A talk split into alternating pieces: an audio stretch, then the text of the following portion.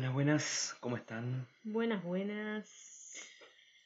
Eh, empiezo hablando bajito porque están los chicos durmiendo, pero ya saben cómo es esto cuando empiezo a, Emocionar. a emocionar, voy levantando el tono y no se van a despertar. Bueno, en el episodio de hoy, realmente si te aburrís, entonces tenés un problema. Yo te lo quiero decir así nomás. Eh, lo que vamos a abarcar hoy tiene cuestiones que son eh, muy personales, como todas las historias que te contamos, pero hoy abarca bastante de mi historia, aunque obviamente va a ser en títulos nomás, porque si no tendría que estar hablando muchas, muchas horas. Tiene que ver con el cambio. Es un tema, yo creo que a esta altura de tu vida, de mi vida, de la vida de todos, en el momento planetario que se está viviendo, en este tiempo, el cambio te tiene que interesar. El cambio en sí, ¿qué es un cambio? ¿Por qué es importante cambiar todo el tiempo? Eh, cuando hablamos de transformación interior estamos hablando de cambio, ¿está claro? Cuando vos querés un cambio en tu vida, bueno, obviamente, es porque lo querés, lo necesitas, pensás que lo necesitas, quién sabe. Vamos a hacer un recorrido así bastante veloz, aunque no sé cuánto va a durar este podcast, porque realmente quiero contarte varias cuestiones que yo en lo personal viví y experimenté a lo largo de mi vida. Y voy a usar este recorrido como ejemplo y, y te lo digo y le pongo el pecho a la situación y me hago totalmente responsable y cargo de lo que te voy a decir ahora. Yo me considero un muy buen ejemplo de lo que es el coraje de vivir, el coraje de hacer cambios muy grosos en la vida y que se reflejan afuera, por supuesto, y siempre, siempre voy hacia adelante, siempre, y cada vez más. Entonces, eh, lo mismo que te estoy diciendo de mí, te lo digo de Victoria. Y lo que pasa es que ahora me estoy, eh, me, estoy haciendo como el, el panorama, no el panorama, estoy haciendo la introducción a, a contarte algunas partecitas de mi historia de vida que las voy a usar como ejemplo para al final hacerte una pregunta y darte la respuesta. ¿Qué ibas a decir, perdón? No, que, que sí, el- el episodio de hoy tiene. eh, es, el hilo es desde la historia de Marcos y te hace sorprender de, de cada uno de, de la exploración en la vida de él. Y cuando digas, ay, no sé qué hacer y no sé, no me animo, creo que esta historia te va a inspirar a que te abras a más posibilidades de las que creas, de las que crees que tenés. Ojalá que así sea. Y sabes qué, de todos los títulos que te voy a empezar a nombrar ahora, contándote alguna cosita de cada uno, eh, si hay algo que te intrigue o te interese, eh, podés hacer las preguntas, porque de cada uno de estos hay muchas historias realmente. O sea, voy a abarcar desde prácticamente desde que terminé el secundario, o sea, yo tenía ya estaba cumpliendo 18 años hasta ahora. Son un montón de años, son como 22 años. Bueno, arrancamos terminando el secundario, ¿te parece? En el año 99, eh, si no me equivoco, fue el día de mi cumpleaños que viajé a Estados Unidos. ¿Por qué arranco cuando termino el secundario? Esto es importante, Mm. porque hasta ese momento yo sí o sí hacía lo que me decían. Vos tenés que ir a tal colegio. No, no me gusta. Vos tenés que ir igual. Bueno, voy. Vos tenés que hacer tal cosa. No me gusta. No importa. Tenés que hacerlo igual. Bueno, voy. Cuando terminé el secundario, eh, fue cuando empecé a darme cuenta y a permitirme decidir por mí mismo. Sí que fue una transición, pero como te decía, el espíritu rebelde eh, te ayuda, así que dale bola porque estoy seguro de que lo tenés. Terminé el secundario y me fui en el año 99, fue esto, me fui a Estados Unidos porque allá vivía mi mamá. Y fuimos a visitarla con mis hermanos y íbamos un mes, si no me equivoco. Lo que pasa es que estando allá, Eh, mi madre trabajaba en colegio secundario enseñando español allá en Estados Unidos. Y estando allá, obviamente, ¿qué hicimos? Eh, con mi hermano Lucas estábamos aburridos y dijimos, bueno, vamos al menos a las prácticas de fútbol y, vamos a jugar al fútbol ahí, que seguro que podemos, ¿viste? Seguro que nos dejan. Bueno, la cuestión es que conocimos al director técnico eh, de, del secundario ese al que fuimos, que donde trabajaba mi mamá. Esto era en Carolina del Norte. Él era Trinidad y Tobago. Un, un muy buen entrenador, según yo. Yo nunca había visto una práctica de fútbol. O sea, yo jugaba al fútbol, mi hermano también pero siempre en el club, con amigos, qué sé yo, jugábamos muchísimo, pero nunca habíamos tenido un, eh, un entrenador ni nada por el estilo. Bueno, la cuestión es que este tipo nos ve jugar y le encantó. Y claro, imagínate, dos argentinos que, que les encanta el fútbol y vienen de, de jugar en potrero y qué sé yo, eh, Allá era todo con conitos, con camisetita, con botincitos, era todo muy armado y no es lo mismo. Pero esto llévatelo a tu vida también, ¿eh? No es nada más que para eh, la historia que te estoy cantando.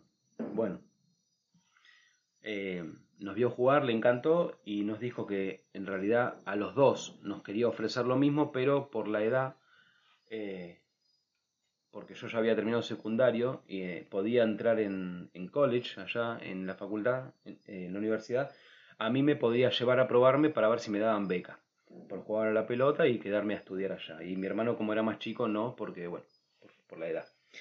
Así que me empezó a llevar a diferentes universidades hasta que en una me dieron prácticamente beca completa y así fue que se volvieron ellos, mis hermanos, pero yo me quedé allá viviendo en una universidad y jugando al fútbol ahí también, eh, gracias a la beca que tenía. Así que estuve como un año, o un poquito más me parece, jugando al fútbol y eh, haciendo que estudiaba. Esa es la realidad. Esa es la realidad. Tenía un muy buen amigo que me hacía los, de allá de Estados Unidos, que me hacía los trabajos prácticos más importantes, porque yo tenía que mantener una cierta nota en, en el boletín, digamos, para, y a mí me interesaba jugar al fútbol. Yo siempre fui muy así en ese sentido de que no me interesa, no hay manera de que lo haga.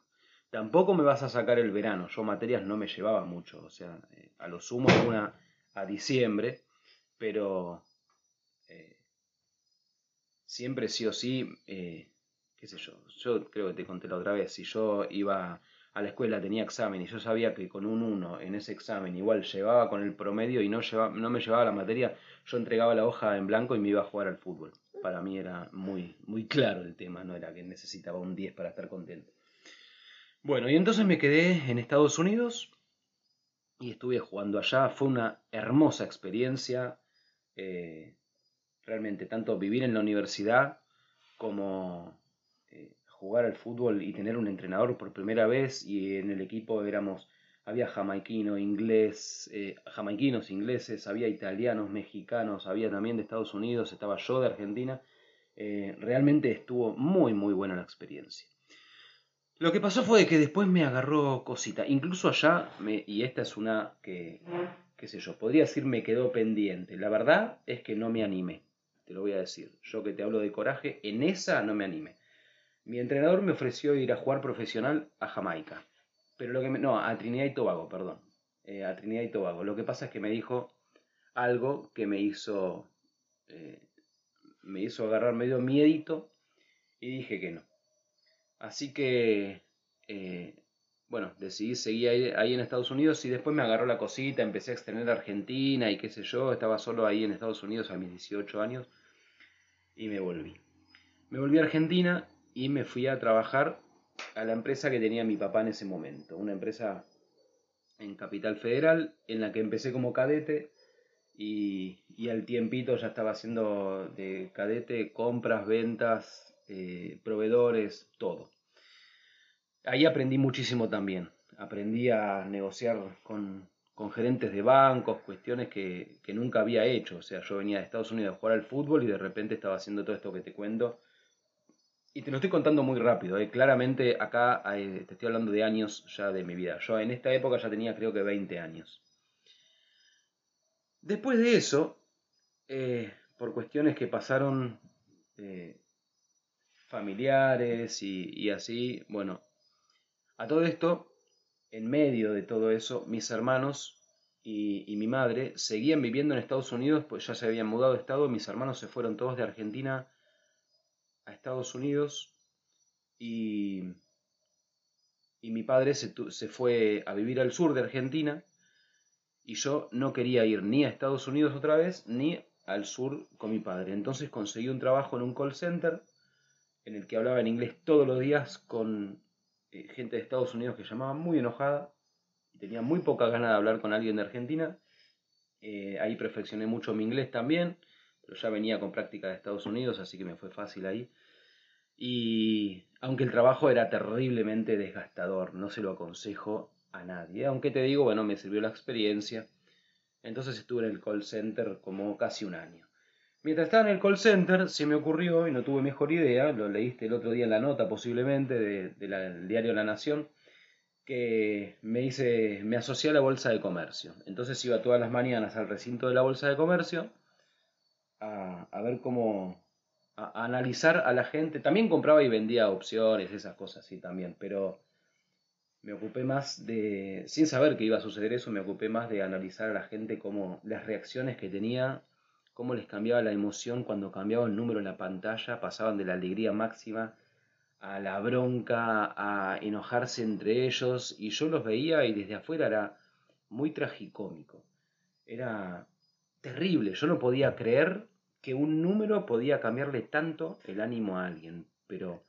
Y también eh, realmente, a ver, no sé si alguien fue, ahora no sé cómo será, todo es muy online, en ese momento todavía, claro, en ese momento todavía iban al, recinto y estaban ahí en las computadoras mismas del recinto y, y se, realmente eran, muchos de ellos eran, eh, estaban con la nariz en el monitor esperando a ver qué numerito cambiaba, horas y horas y horas de eso y cuando llegaban las 5 de la tarde, a las, a las 5 de la tarde llevaban el diario La Razón gratuito a la bolsa de comercio. Te lo juro lo que te voy a contar. ¿eh? Toda esa gente que estaba ahí a las 5 menos cuarto se empezaban a amontonar y a golpearse entre ellos para a la puerta para ver quién recibía el diario antes para tener las mejores noticias con anticipación. Cuando terminaban de golpearse y recibían cada uno su diario, yo iba, agarraba el mío, porque había muchísimos. Lo que te quiero decir es que muchas veces, y a vos también te puede pasar, y sé honesto con vos mismo, porque yo me doy cuenta cuando me pasa a mí, porque me observo. Y a veces me quiere tomar ¿eh? esto que te voy a decir, pero te podés volver neurótico pensando en que en realidad estás rezano. Si vos depende de mm. ¿Qué tan contestate esto, ¿qué tan pendiente estás durante el día de tu celular? ¿Qué tan pendiente estás de lo que te dice una notificación en Facebook? ¿Qué tan pendiente estás? ¿Qué pensás que vas a encontrar la próxima vez que haces scroll en una pantalla de, de redes sociales? Tenés que preguntarte estas cosas y tenés que ser sincero con vos mismo porque si te encontrás en eso, ¿sabes qué necesitas? Un cambio. No sé si te lo dije antes. Y esto es súper importante, ¿eh? pero tenés que ser sincero con vos mismo. Después de la bolsa de comercio y, la, y el call center, conseguí un trabajo como en, como, a ver, en la administración de una empresa eh, que importaba hardware y, que vendía también hardware ahí en, en Argentina. Y bueno, al poco tiempo de estar ahí eh, después de muchas, muchas promesas y esas cuestiones que, hacen los, los, jefes que no deberían ser jefes, aunque fue un gran maestro de mucho de lo que no, debo decir que fue un gran maestro ese jefe que tuve.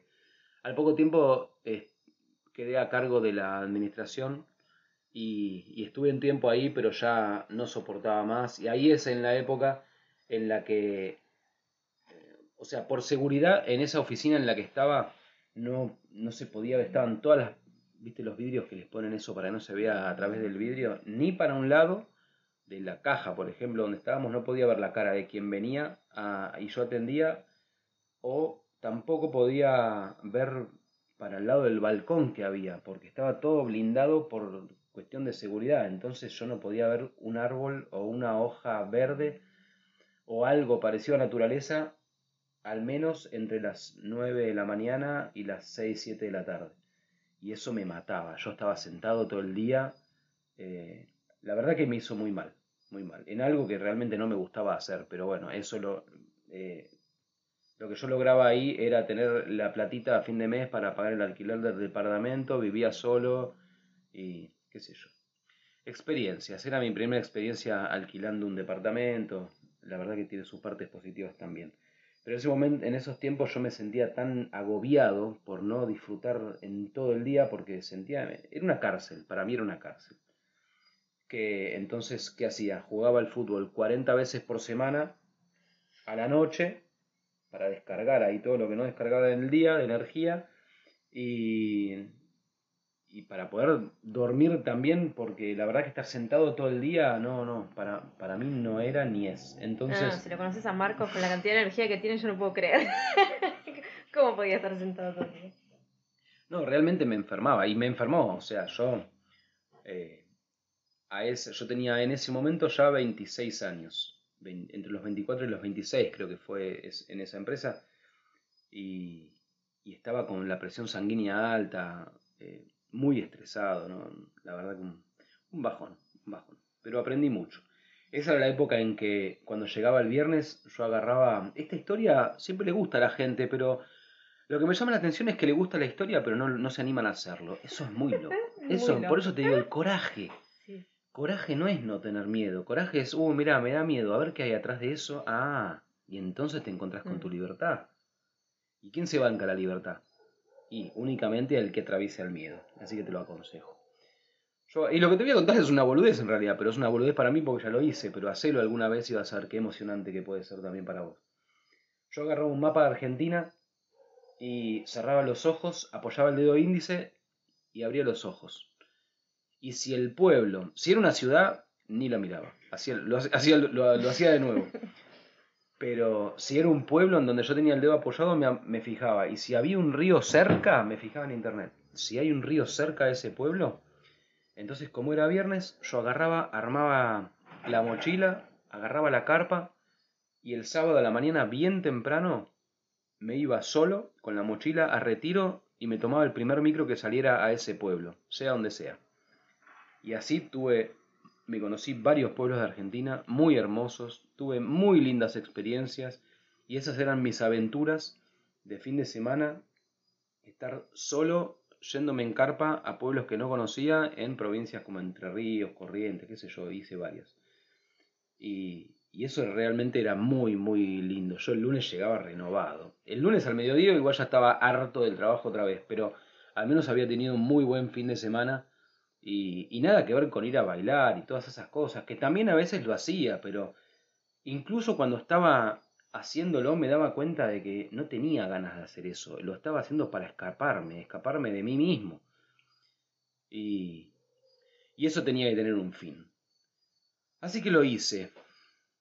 Un día fue, también reconozco porque eh, claramente yo sabía que en Buenos Aires yo no quería estar más. Yo quería irme de Buenos Aires. Yo quería vivir en un pueblo, quería vivir más tranquilo en la naturaleza y, un buen día me animé. Yo eh, estaba en pareja con, con una chica en ese momento y hablé con ella y le dije, que casi no la conocía, la verdad. Le dije, mira, yo me quiero ir. Me quiero ir de Buenos Aires y quiero vivir en un pueblo, qué sé yo. Ella me dijo, bueno, yo te acompaño. Y ahí, entonces, me hice bien de coraje y nos fuimos. Y así es como llego a Capilla del Monte, en Córdoba. A mis, creo, 26 años. A ver, porque fui en abril. Claro. A mis 26 años, el 8 de abril del 2008, no, el 4 de abril del 2008 me mudé a Capilla del Monte. ¿Por qué Capilla del Monte? Porque yo había ido durante muchos años eh, con la familia de la que vengo, había ido a vacacionar a la falda y conocía muy bien la falda, me gustaba y qué sé yo. Pero en Capilla del Monte había un conocido mío del call center en ese momento y, Entonces dije, bueno, empiezo por ahí, a ver si él tiene algún contacto o algo, o conoce alguna casita para alquilar o algo, y empiezo ahí a ver qué pasa. Y cuando me acuerdo, cuando llegué a Capilla del Monte, yo nunca había ido, prácticamente, ni siquiera me había fijado en internet, la verdad. Eh, fui a Capilla del Monte a ver si, a ver cómo era y a ver si encontraba casa, pero no era todavía que, te estoy hablando antes de, del día de la mudanza, unos meses antes. Fui a ver qué, qué, me parecía el lugar. Cuando llegué me acuerdo que bajé la terminal, hice media cuadra, llegué a la plaza de Capilla del Monte y era Capilla del Monte pueblo, no era lo que es ahora. Cuando, eh, Casi 15, ¿cuánto? 13 años, 12 años. Claro, 12, 13 años. Había tres veces menos gente. Cuando yo llegué había creo que 6.000, 7.000 habitantes. Ahora deben ser como 25.000. Sí. Eh, y cuando llegué a la plaza me enamoré de ese pueblo. Dije, es acá. La falda era una ciudad y yo quería pueblo. Y me enamoré. Así que empecé a buscar, me había ido con la carpa, por supuesto. Me fui al camping y empecé a buscar casa para alquilar como loco. Y, y así llegó a Ojo de Agua, a, a Capilla del Monte. Ahí Capilla a Torrenta. Ahí encontré a Torrenta, la perra que todavía está allá en Ojo de Agua. Eh, y como la encontré mientras buscaba casa, pero yo en realidad me iba a volver a Buenos Aires todavía, me, me volví a Buenos Aires después, dormía conmigo en la carpa, por supuesto. Me la llevé en el micro, escondida en una mochila a Buenos Aires y después ya la traje en la mudanza. Y, y bueno, a los dos años de estar en Capilla del Monte, es que después voy a Ojo de Agua. Pero mientras estaba en Capilla del Monte, voy a decir, bueno, te fuiste al pueblo, pero ¿qué hacías? ¿Te fuiste con un trabajo? ¿Cómo se gana plata en el pueblo? ¿Cómo se gana plata en un pueblo? No sé, yo te digo, no sé. Eh, ahora lo que te puedo decir es, hey, no tiene que ver con dónde estás, tiene que ver con quién sos ahí donde estás. Pero eso te lo puedo decir ahora, o te lo puedo decir desde hace un tiempo. En ese momento no tenía idea de todo lo que significa el camino interior. En realidad, no lo podía poner en palabras, pero eh, a lo largo del tiempo te vas dando cuenta que en realidad tomaste, si tenés coraje, tomaste muchas decisiones que tienen que ver con eso. La cuestión es después hacerlo consciente, entonces no es la vida la que te pone un límite, sino que sos vos. El límite, por ejemplo, presión sanguínea alta a los 26 años y un médico que te mira y te dice, vos naciste con un monstruo interno y te voy a dar una pastillita por día y entonces lo vamos a controlar. Y yo mirarlo a los ojos y por adentro mío decir, anda a la que te parió. Y entonces en vez de pastillita me fui a Capilla del Monte. Pero, claro, ¿qué iba a hacer en Capilla del Monte? Porque ahí llegaron las cuestiones de, qué sé yo, algunos conocidos, eh, toda esa gente realmente lo digo sin ironía, linda y que te quiere y con buena intención, cuestiona lo incuestionable. Eh, pero Marcos, ¿qué vas a hacer allá? Mira, tengo un par de ideas, pero voy a ir y allá veo. Pero, Marcos, ¿no es que vos conseguís trabajo y entonces te vas a ese lugar porque conseguiste trabajo? No, en realidad no. Esa decisión quizá la tomás vos, pero yo tomo decisiones distintas. Ah, pero no es que... No, no, no, no, no. Gracias. por eso uno se está yendo a Capilla del Monte y el otro sigue el mismo trabajo de siempre. Exacto. eh, toma decisiones distintas. Si querés cambio verdadero, camina distinto. Mira, te lo dicen los músicos, te lo dicen los poetas, te lo dicen los iniciados. Los filósofos. Te lo dicen los filósofos, te lo dicen enciende tu faro. Dale, ponete las pilas. Bueno, ¿yo con qué idea me fui? Me fui con dos ideas en principio. No, no te rías, ¿eh? Yo nunca había vendido nada en mi vida. Bueno, en el call center había tratado de vender a la gente enojada que llamaba. No, nunca me funcionó. Igual por supuesto que siempre me iba, siempre me va bien en los trabajos porque en el sentido de que soy, soy inteligente, soy capaz y entonces me las arreglo. Eh, soy argentino, o sea, siempre le encontré la vuelta. Eh, pero la cuestión es que me fui con dos ideas. Una es que me fui con eh, un contacto de un frigorífico de Buenos Aires, entonces me fui a Capilla del Monte a vender tripa para embutidos. Un asco. Todavía siento el olor. Y esto fue hace como 15 años. Todavía siento el olor. Qué asco.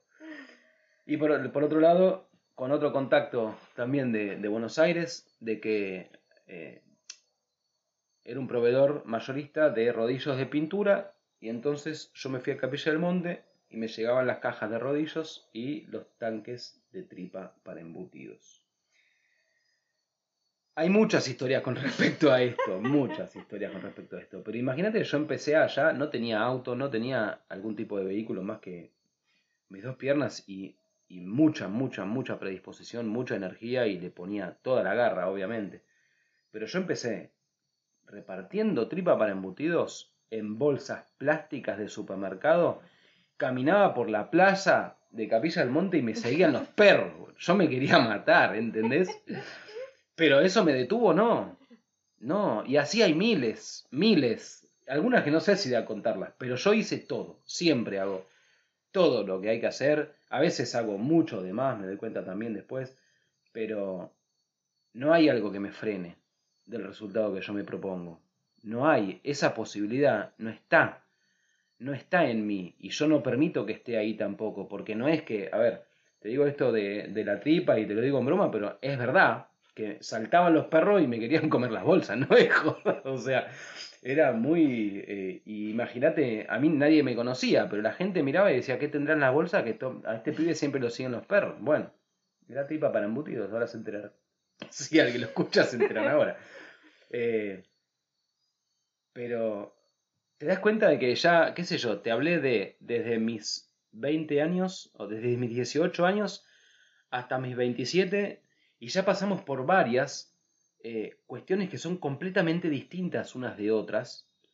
Entonces te estoy hablando de que me tuve que convertir desde eh, el jugador de fútbol, eh, pasando por el inversor de bolsa de comercio, pasando por el que está en el call center, pasando por el cadete de una empresa en Capital Federal, pero de repente el mismo que se tenía que vestir bien para empezar, eh, ir a negociar con los gerentes de los bancos cuando no, se podían cubrir los cheques de la empresa eh, y que si hay algún gerente con el que trataba yo, se deben acordar de mí. Yo no me levantaba de la silla hasta que me llevaba lo que quería, porque no había otra posibilidad para mí, ¿entendés? Eso es estar al límite. En ese momento, a mí se me puso en esa situación, o sea, Marcos, mira, hay que ir al banco y necesito sí o sí esto porque rebotan los cheques. Era un, si rebotaban los cheques era muy, muy, muy, muy malo. Muy malo.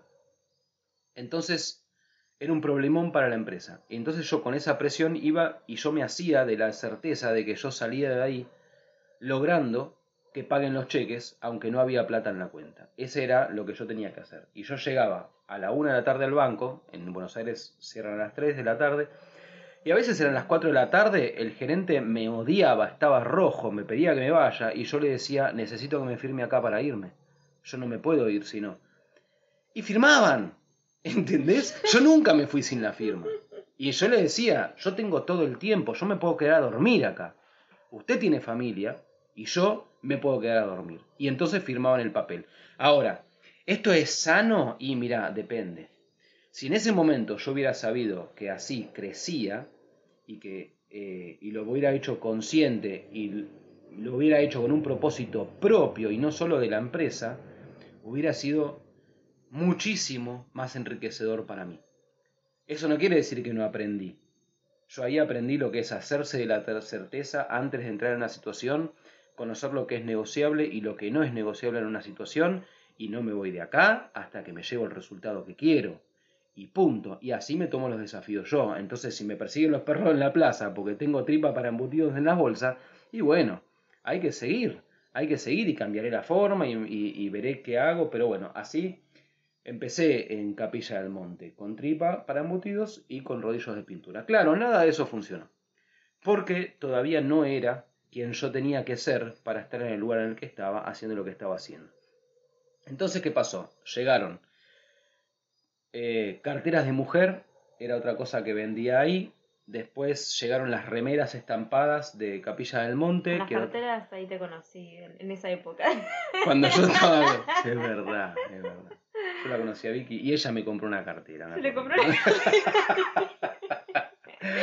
No sé si es la única que vendía. Eh, cuando estaba con la tripa para embutir, eh, eh, me conoció a mí, me dijo de lo que se, a lo que se dedicaba. yo era vegetariana oh. radical.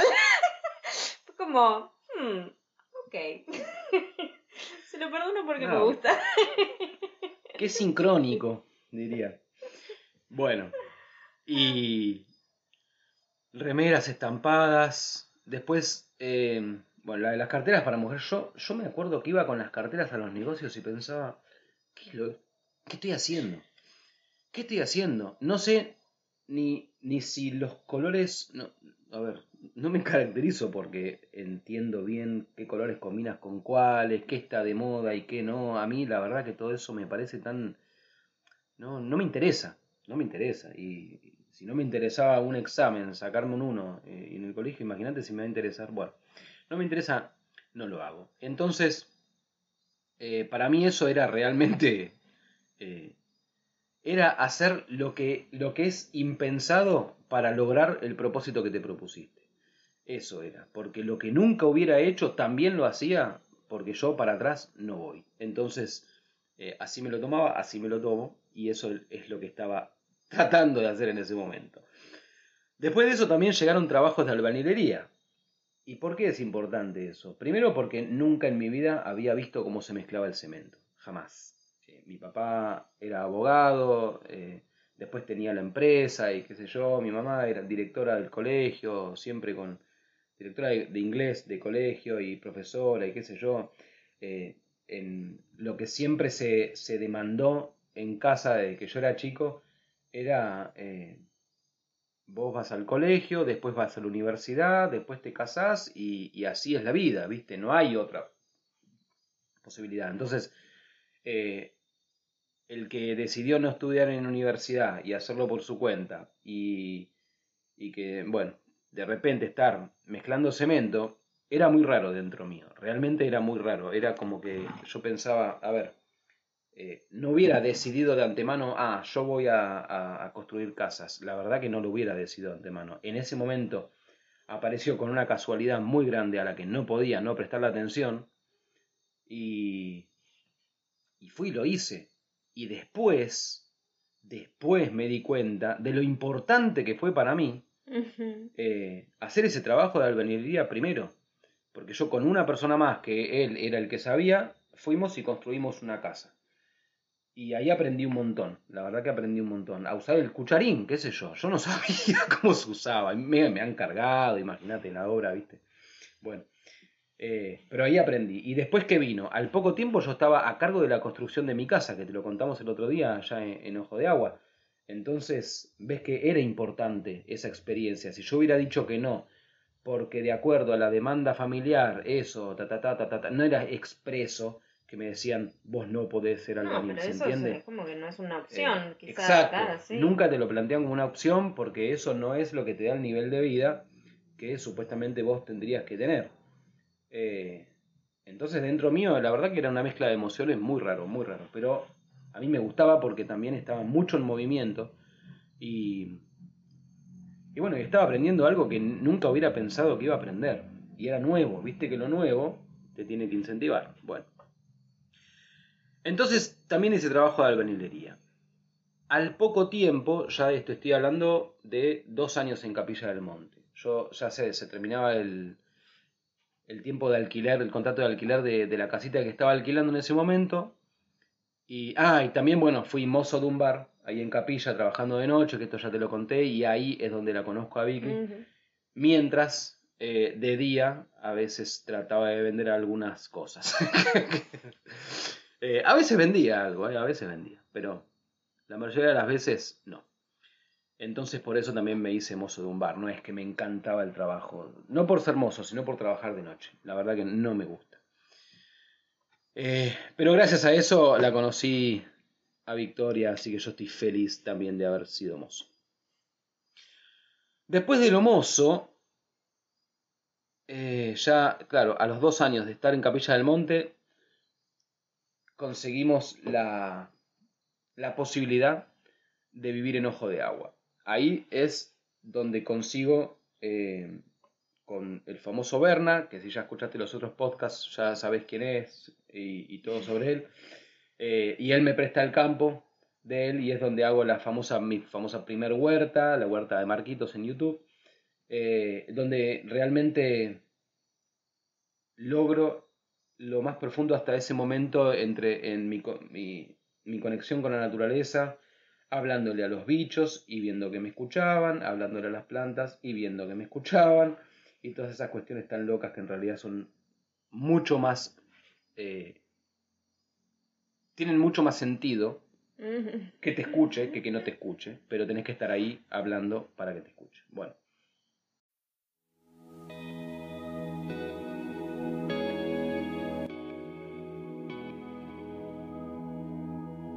Si estás listo para tomar tus propias decisiones y emprender tu camino hacia lo que vos querés lograr, accede ahora mismo a la Escuela de Héroes. Es un recorrido de seis meses en los que vas a aprender a definir tu propósito, disfrutar en presencia, deshacerte de creencias limitantes, integrar tu sombra y muchísimo más. Todas las herramientas que necesitas para lograr lo que vos quieras lograr en tu vida. También recordá que si tu compromiso es total, tenés disponibles los servicios personalizados en los que te acompañamos con herramientas específicas para tu caso particular y lograr todos tus resultados en el menor tiempo posible.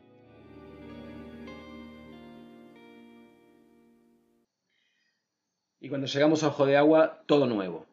Imagínate que del chico de ciudad, bueno, que ya había ido al pueblo, iba hasta un par de años, eh, pero mi mentalidad no es que había cambiado demasiado todavía, porque todavía no lo estaba haciendo consciente del todo, aunque ya había empezado a leer el cartol, Hoyo y todas esas cuestiones que te abren, esos masazos que te abren la cabeza, ya me los estaba dando. Y, entonces empezaba a tener algunas ideas, a confirmar algunas cuestiones que yo sentía, que veía, pero no, lo podía poner en palabras.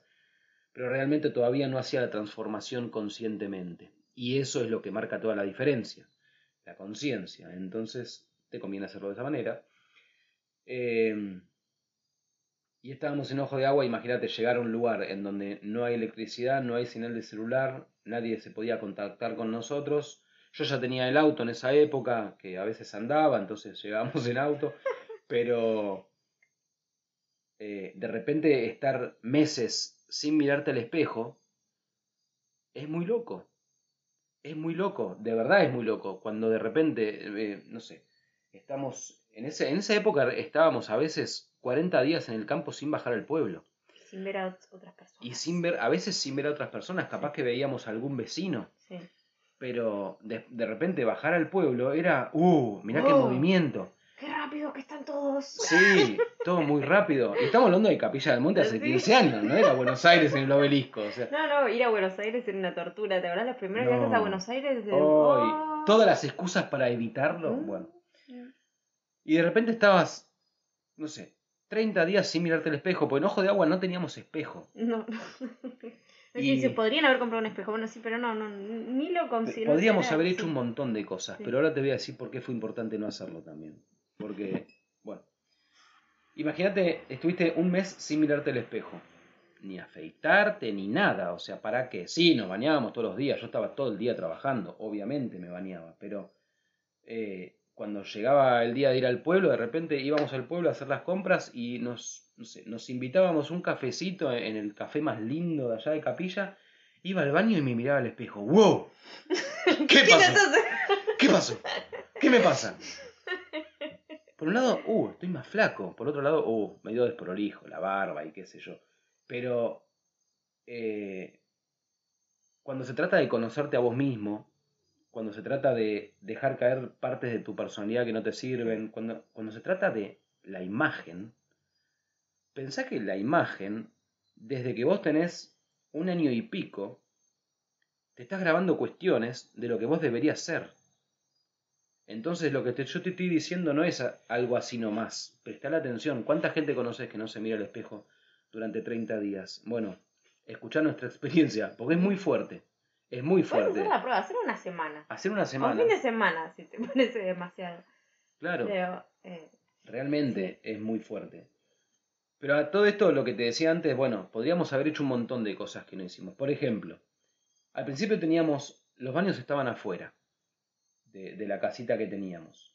Tenía, o sea, de noche, por ahí llueve, cuando teníamos mucha suerte, eso había igual, pero eh, es de noche y vos tenés que, en un lugar donde no hay señal de celular ni, ni electricidad, y donde hay ruidos que no conoces porque es el monte en el que recién llegás hace un par de meses por ahí, tenés que salir del cuarto, ir al baño que está, no sé, a cuánto estaba, de nuestro cuarto estaba como a 10 metros.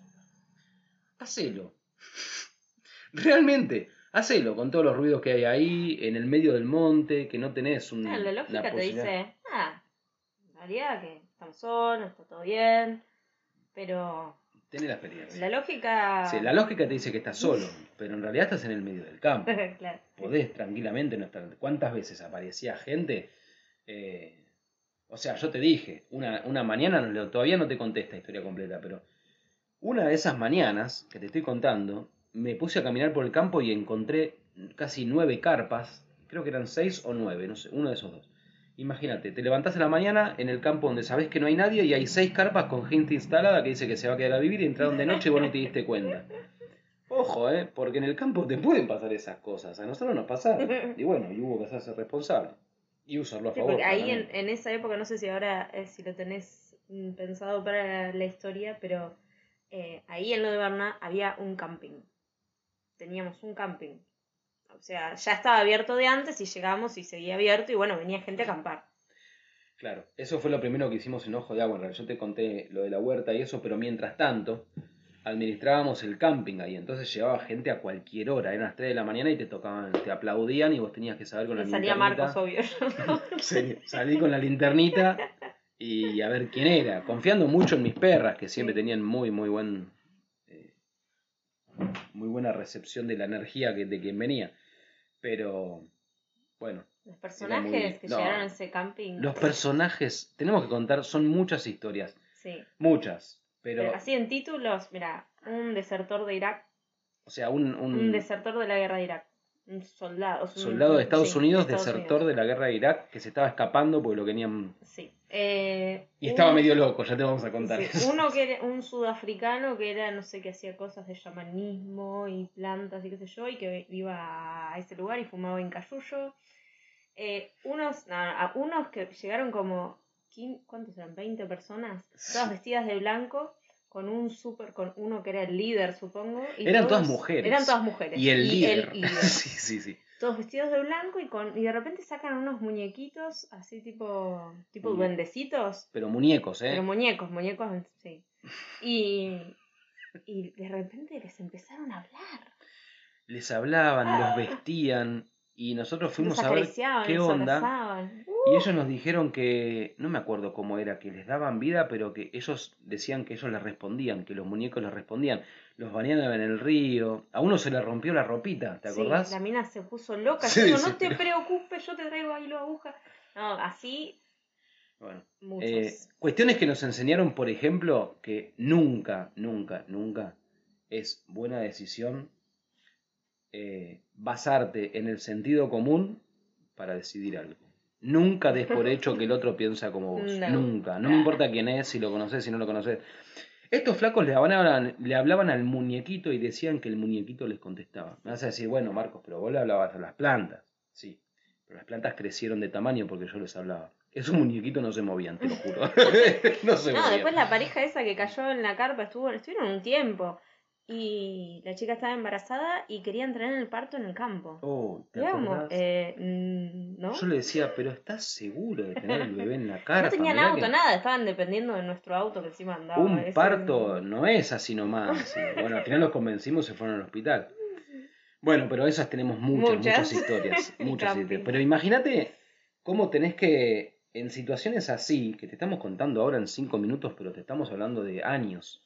eh, bueno, Hugo Jaime también. También. Venía con 40 personas, muchos de esos entre 70 y 80 años, y yo los subía a la, a la sierra. O sea, iba con los viejitos de la mano subiendo la montaña, ¿no, hijo? Por senderos que, bueno, yo los conozco, pero no eran senderos fáciles. O sea, bueno, no importa. Muchas, mu- sí importa, pero son muchas historias que te vamos a ir contando de a poco porque realmente hay mucho aprendizaje en cada una de ellas. Lo que parecía que era imposible, de repente se estaba presentando y ni te lo imaginabas. Eh, viene alguien que es desertor de Irak y te dice que él siente ganas de matar y después te dice que tiene miedo a la oscuridad y quiere dormir al lado tuyo. Eh, un montón de cuestiones así. Y, y aprendiendo a poner límites también. También, o sea, las sí. seis carpas que llegaron también se fueron. Eh, bueno. Y entonces, eso es ya enojo de agua, eh, haciendo huerta por primera vez, o sea, del pibe de ciudad al pibe de pueblo, de repente el del campo. No es lo mismo. Aprender a usar herramientas, entender lo que dicen los gauchos de la zona. ¿Vos te pensás que hablan en español? No, eso no es español. Yo tuve que aprender un nuevo idioma. Y encima sus costumbres, y encima eh, pagar el derecho de piso y de trabajar con ellos y que me gasten y me carguen mucho hasta ganarme el respeto, gracias a usar la cabeza, cosa que ellos sabían lo que hacían, pero de costumbre y de hábito, no por pensarlo. Ahí es donde me gano el respeto también. Eh, entonces te estoy diciendo, con todo esto, de que en mi caso me tuve que convertir por decisión propia en un montón de personajes distintos. Eso es un montón de desidentificarme con cuestiones anteriores e identificarme con cosas nuevas. Eso implica deshacerme de creencias limitantes para hacerme de creencias nuevas, porque si no, no iba a funcionar. Haga lo que haga, no iba a funcionar. A ver qué es lo que estás valorando, flaco. ¿Valorás tanto la imagen? Bueno, a ver, te saco el espejo 30 días, a ver qué pasa. Ah, y no fueron 30 días, fueron años, me parece que tardaron en comprar un espejo.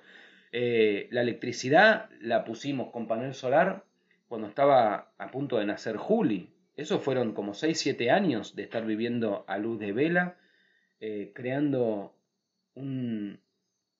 eh, ¿Cómo se dice? Ambiente. Un ambiente maravilloso Hermoso. que se genera a la luz de la vela. Entonces, cuando te decimos, la verdad que con Vicky jamás discutimos entre Mm. nosotros dos, jamás en tantos años, tiene que ver con que los dos, desde siempre, la decisión en crecer es constante. Entonces, eso Mm. implica de que cada uno tiene la apertura necesaria siempre para recibir lo que tiene que recibir el otro. Por lo tanto, si ella me dice algo, yo no voy a reaccionar. Y aunque me agarre mucha bronca de lo que me está diciendo, es por la intensidad de la bronca que me agarra, que tengo que abrirme más todavía, ir más profundo en mí, porque si no tuviera algo reprimido en mi sombra, no me agarraría esa bronca. Ves que no es contra ella. Pero ¿cuántas parejas conoces que funcionen así? Sé honesto con vos mismo, y yo te estoy hablando de mucho cambio en un corto periodo de tiempo, porque la verdad que, sí, bueno, pero son como 10, 12 años. Ey, en 10, 12 años ya te nombré cuántas, cuántos trabajos diferentes, cuántas formas de vida diferentes, cuánta gente diferente que fuimos conociendo a lo largo del camino y jamás conflicto con alguna. ¿Entendés? Y no es que no hubo diferencias. Yo estuve trabajando muy al lado, mucho tiempo, muchas horas por día, al lado de, de gente muy drogadicta y, y con historias muy fuertes de haber estado en la cárcel y todo lo que eso implica. Y yo jamás dejé de decir lo que tenía que decir y jamás entré donde no quería entrar, jamás me metí en donde no quería meterme y fueron hasta mejores amigos en sus momentos. O sea, eh, eso, todo eso requiere de mucho coraje, de mucho valor, de mucha decisión. Y sabes qué, no es que es porque soy yo, porque cualquiera lo puede hacer, pero sabes que no es para todos. No es, eh, porque requiere de una decisión. Requiere una decisión. Es salir de la comodidad constantemente. Salir de la comodidad constantemente lo hace solo un héroe. Por eso la escuela de héroes. Y entonces seguíamos en Ojo de Agua. Seguíamos en Ojo de Agua. Mientras estuvimos en Ojo de Agua, eh, viste que estuvimos viviendo en tres campos diferentes. Así te la voy resumiendo un poco, porque ya van casi 50 minutos de historia. Eh, primero en lo de Berna, después en lo de Rosa, que fue la que nos ofreció la casa, Gustavo, toda esa historia que ya te conté. Y después, en el 2012, eh, hicimos nuestra casa en, el, en la finca que ahora se vende. Y, y en todo ese tiempo, sobre todo ya, claro, desde lo Rosa no, pues ya estando en la finca, esto ya hace ocho años más o menos, ya estando en la finca en la que hicimos nuestra casa, desde ahí empieza una etapa eh, distinta al otro, ya más comodidad, eh, pusimos el panel, ya era nuestra casa con baño adentro, en el, eh, con baño adentro sí, y ese baño, esa casa la hicimos nosotros y ese baño la verdad que tiene, Cada vez que alguien abría la puerta del baño por primera vez, la cara. Había que grabarle la cara. Sí, sí, sí. Este baño es un viaje, decía. Era, el baño lo hicimos todo de barro. Pero adentro del baño, a mí se me ocurrió dejar tres árboles que estaban vivos del monte. Entonces, como que dejamos el tronco adentro y dejamos que la copa salga y el árbol seguía creciendo. Y estaba dentro del baño. Y como había lianas de ese baño, Vicky con las lianas vivas hizo todos los estantes del baño. Así que es un viaje, ese baño es un viaje. Eh, a, todos, la verdad que es, es, una obra de arte. Es realmente una obra de arte ese baño. Eh, y bueno, mientras estábamos en esa casa, ahí hicimos de todo también. Hicimos un emprendimiento inmobiliario, o sea, generamos con un, socio capitalista, generamos, y yo me encargaba de toda la parte operativa. Eh, hicimos algunas casas para vender, eh, después se compró otro lote, que esa es otra historia en sí misma, porque muy, muy fuerte el aprendizaje que tuve ahí, muy lindo también. Eh, después del empresa del... Esto inmobiliario que te digo fueron, creo, creo fue dos años, de haber sido más o menos. Después eh, generamos, bueno, y generé el método que, para gigantar plantas, que se lo escribí y después se estuvo vendiendo en Amazon. Ahora lo saqué de la venta porque quiero hacer un trabajo de edición y mejorarlo mucho porque hay mucho para agregar ahí y para mejorarlo. Este, pero bueno, el método está hecho y, funciona. Y hicimos altos viajes, ya te contamos toda esa experiencia. Eh, mientras estábamos ahí, de eso, de tener el auto que nunca arrancaba cuando estábamos en la de Berna, de repente estábamos ya viajando a Polinesia, viajando a Barcelona, Reino Unido, visitando Finhorn, la ecualdea más grande y más hermosa que existe, eh, Gales, bueno, altos viajes, Barcelona, México, Estados Unidos, vamos a todos lados. Eh, Polinesia es lo más, creo, debería ser obligatorio en la vida de todos visitar Polinesia, estar al menos un mes ahí, de verdad. Eh, Los coloidales. Hicimos una empresa de fábrica de, y venta de plata y oro coloidales. En medio de toda esa locura, eh, alquilamos un stand en la rural de Buenos Aires. Tengo las fotos eh, del stand muy bueno que hicimos.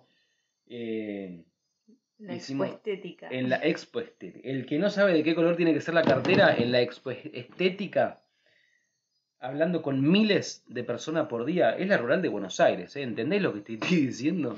De traje y corbata, un fin de semana, tres días de locura en la que dormí menos de dos horas por todo lo que había que hacer. Eh, y con la camioneta de acá para allá por todo Buenos Aires, pero lo hicimos. Un mes después nació en de Tufaro. Un mes después, sí.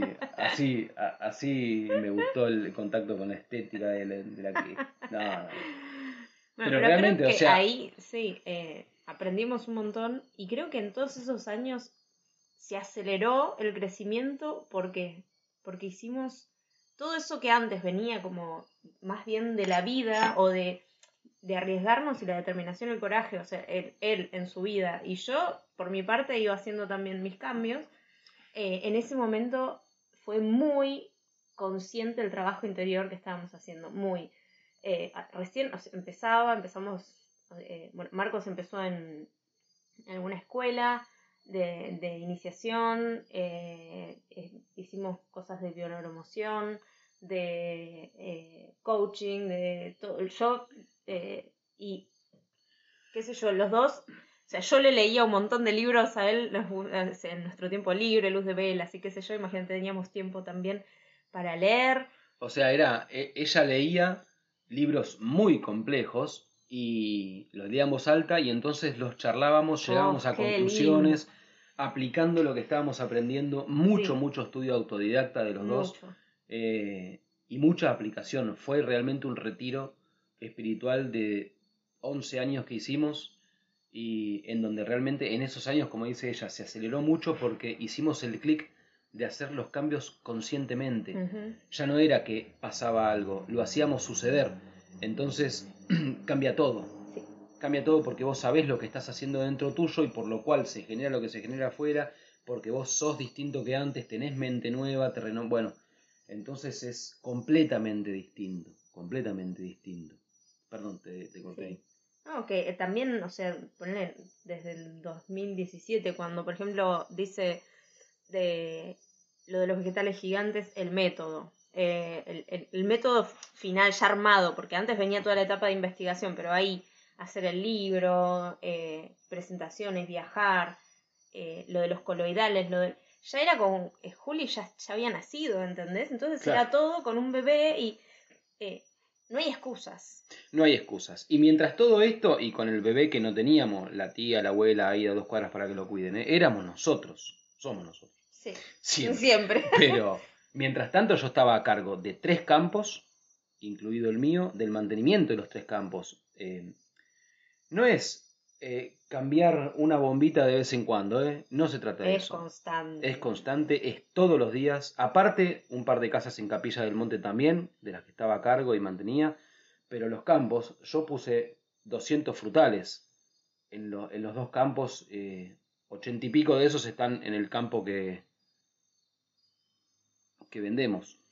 Eh, en la finca que vendemos están esos ochenta y pico de, de frutales. ¿Qué te digo? Pero bueno, a todo esto lo que te quiero decir es que no hay excusas, no hay excusas. Mis días, mucho, mucho tenían, eh, sobre todo en verano, pero eran de 5 de la mañana a 8 de la noche, seguro, pero nunca dejé de, de hacer eh, cosas que me apasionan, era constante eso. Yo quería vivir en la naturaleza, bueno, toma el campo. Yo quería agigantar vegetales, bueno, toma todos los viajes y, lo que necesitas para el estudio que tenés que hacer. Yo quería, em, eh, ¿cómo es? Eh, entrar en, la escuela en la que estuve y estudiar todo lo que estudiaba y los libros aparecían. O sea, eh, está todo ahí si vos le pones lo que le tenés que poner. Entonces cambia vos y cambia tu vida. Y yo te quiero preguntar ahora, antes de terminar, ¿por qué todavía no cambiaste? ¿Por qué? Hacete esta pregunta vos. Yo te voy a darle una respuesta, pero yo quiero que vos encuentres la tuya. ¿Por qué todavía no cambiaste? Y yo te digo, si vos estás escuchando esto es porque en algún punto algún tipo de cambio vos querés hacer. ¿Sí? Si no, no estarías escuchando esto. Puede ser que tengas una intriga, una curiosidad. Ahora, si estás interesado y venís escuchándonos, vos un cambio querés hacer. ¿Por qué no lo hiciste todavía? A mí se me ocurren dos opciones. Una opción es que, bueno, vivís una vida superficial, qué sé yo, tenés eh, la satisfacción inmediata, lo básico lo tenés cubierto, entonces estás bien como estás, o sea, la peor de las comodidades, o sea, la peor de las comodidades, y entonces te quedas ahí. Esa es una posibilidad. La otra posibilidad de por qué todavía no hiciste cambio puede ser que sea que estás demasiado bloqueado psicológicamente para hacerlo. Puede ser que sea eso, puede ser mucho miedo, puede ser el famoso no sé cómo, puede ser no sé qué es lo que quiero. Bueno, todo eso es bloqueo psicológico. ¿Sabes qué? Si es la primera de las dos, es la más difícil de salir. Si estás bien porque estás cómodo, cagaste a menos que, uno, realmente tomes una decisión de ser mejor que antes, dos, te agarre tal crisis que o salís o salís. No llegues a la crisis, no es necesario. Ahora, si es la segunda, estás demasiado bloqueado psicológicamente, lo único que tenés que hacer es hacerlo.